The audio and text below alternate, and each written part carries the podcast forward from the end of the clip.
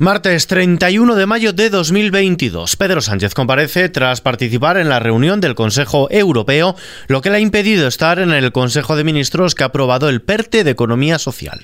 XFM Noticias. Con Ismael Arranz.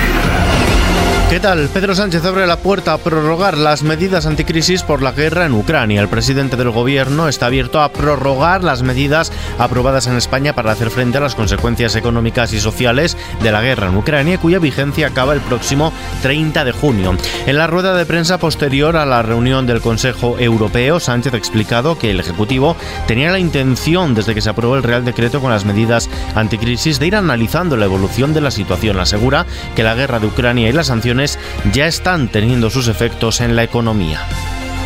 Estamos viviendo además en un alza absolutamente descontrolada del precio de la energía, del precio del gas, del precio de las materias primas. Antes estábamos hablando, por ejemplo, de la dificultad eh, en el suministro, en este caso la exportación de cereales, o incluso también eh, del impacto que va a tener sobre la evolución de un producto tan importante para la producción agrícola como es eh, los fertilizantes. Mientras tanto, los jefes de Estado y de Gobierno de la Unión Europea han acordado aprovechar el potencial renovable de la península ibérica para contribuir a la seguridad de suministro en el marco de la estrategia para reducir la elevada dependencia de combustibles fósiles de Moscú. Las conclusiones aprobadas por los jefes de Estado y de Gobierno de los países de la Unión Europea, reunidos de forma extraordinaria para analizar el contexto geopolítico de la invasión rusa sobre Ucrania, reconocen la necesidad de aprovechar el potencial de la península ibérica para contribuir a la seguridad de suministro de la Unión. Ursula von der Leyen, presidenta de la Comisión Europea. Las energías renovables no son solo buenas para el clima, también son buenas para nuestra independencia, seguridad y crea empleos locales. En Moncloa, el gobierno aprueba el PERTE para reforzar la economía social y los cuidados. La vicepresidenta segunda, ministra de Trabajo y Economía Social, Yolanda Díaz, ha destacado que el plan estratégico para la recuperación y transformación económica de la economía social y de los cuidados, aprobado hoy por el gobierno con una dotación de 800 millones de euros, permitirá realizar la revolución pendiente de los cuidados. Yolanda Díaz. Quiere abordar los cuidados, pero sobre todo desde la perspectiva del envejecimiento que estamos sufriendo en el seno de la Unión Europea, pero singularmente en nuestro país. Por tanto, digamos que es un PERTE eh, novedoso y que además incorpora eh, nuevas dinámicas de la mano de la economía social. Por tanto, vamos a eh, lanzar la economía social, queremos convertir España en un polo de referencia de la economía social en el mundo y en la Unión Europea y en segundo lugar vamos a abordar la revolución de los cuidados.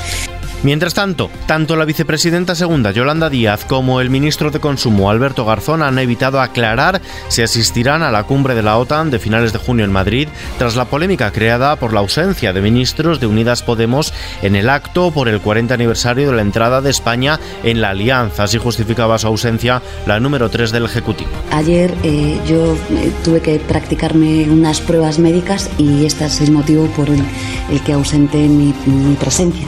Con todo en cuanto conozcamos las agendas de aquí en adelante, se las comunicaremos como hacemos rigurosamente todos los días.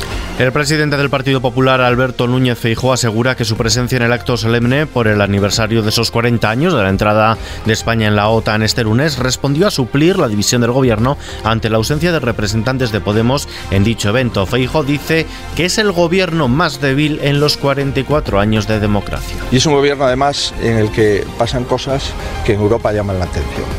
Un gobierno que se aprueba leyes en el Consejo de Ministros y que los propios partidos que aprueban esas leyes después no las refrendan en el Parlamento. Un gobierno donde en el 40 aniversario de la OTAN la mitad del gobierno no acudió porque está en contra de la Alianza Atlántica y vamos a recibir a jefes de Estado de la Alianza Atlántica dentro de unas semanas en Madrid. Por cierto, que el propio presidente del gobierno, Pedro Sánchez, ha calificado de posturas testimoniales ese rechazo de Unidas Podemos a la cumbre de la OTAN y al acto celebrado con motivo del 40 aniversario de la entrada de España. Para Sánchez, la posición de Unidas Podemos no tiene ninguna traslación más allá de la política nacional y la Alianza Atlántica reconoce en todo momento, dice, el compromiso de España con esta organización.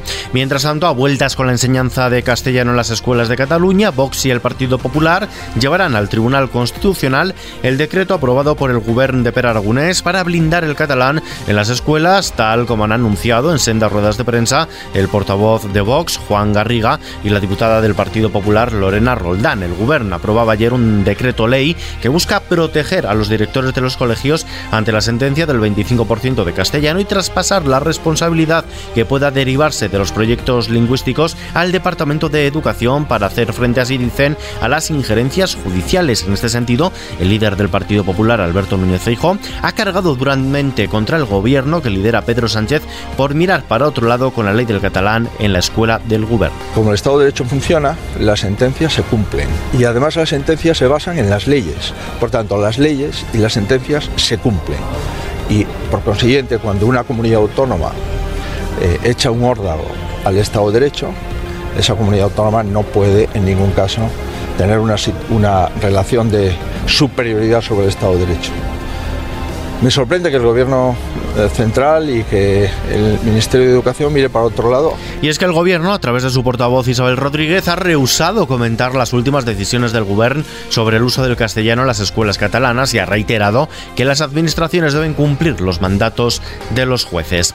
Cambiamos de asunto. Se acabó llamar atención al cliente y estar escuchando la música de espera hasta que se acabe la batería del móvil. La nueva ley que plantea consumo limitará a tres minutos el tiempo de espera para ser atendido telefónicamente en servicios de información, reclamación y posventa. Además, se reduce también de 30 a 15 días hábiles el tiempo máximo para resolver las reclamaciones generales y permitirá a las comunidades rebajar este plazo si su normativa particular lo contempla. Así consta en el anteproyecto de ley para regular los servicios de atención a la clientela de las empresas que ha aprobado hoy el Consejo de Ministros. Alberto Garzón, ministro de Consumo. Los servicios de atención al cliente son servicios indispensables en las relaciones de consumo que desgraciadamente y habitualmente suelen implicar una serie de quebraderos de cabeza para las familias españolas, pues no pocas empresas construyen una suerte de laberintos administrativos que impiden el pleno ejercicio del derecho de atención al cliente. Andalucía continúa inmersa en su precampaña electoral. El presidente de la Junta y candidato de los populares a la reelección, Juanma Moreno, ha insistido en que se va a volcar durante la campaña electoral por los comicios del 19 de junio para lograr una amplia mayoría que le permita gobernar en solitario. Ha querido dejar claro su rechazo a coaliciones de líos, dice que impidan la gobernabilidad en su comunidad. Por su parte, el candidato de los populares, Juan Espadas, ha emplazado a Moreno a firmar ante notario un veto conjunto a Vox para evitar que entre en el próximo gobierno de la Junta y cambiar el escenario político en relación a la investidura. Escuchamos a Juanma Moreno y a Juan Espadas. Yo aspiro a revalidar una mayoría amplia. ¿Por qué amplia? Porque yo quiero gobernar en solitario. Y apelo a todos los votantes. Que el señor Moreno Bonilla venga conmigo el primer día de campaña electoral. A la notaría que quiera. Si quiere me acerco aquí en Málaga. La que tenga más próxima. Y firmamos los dos que con la ultraderecha ni agua. Y ya hemos cambiado el escenario político. El Ministerio de Sanidad ha registrado 33.992 nuevos casos de coronavirus, de los que 17.653 se han producido en mayores de 60 años, lo que eleva a 12.360.256 la cifra total de contagios en España desde el inicio de la pandemia. Esto en cuanto al coronavirus. Sobre la viruela símica, Sanidad ha confirmado 132 casos positivos de monkeypox. Son 12 casos más que los notificados este lunes por el laboratorio del Centro Nacional de Microbiología del De Salud Carlos III. En la bolsa el IBEX 35 ha perdido este martes un 0,89%, ha descendido del umbral de los 8.900 puntos afectada por la caída de Wall Street, las empresas turísticas y los bancos. El índice de referencia del Parque Nacional despide el mes de mayo desde los 8.851 puntos. No obstante, mayo se convierte en el segundo mes consecutivo al alza con un avance del 3,11% mensual. El euro se cambia por un dólar con 7 centavos. Y terminamos.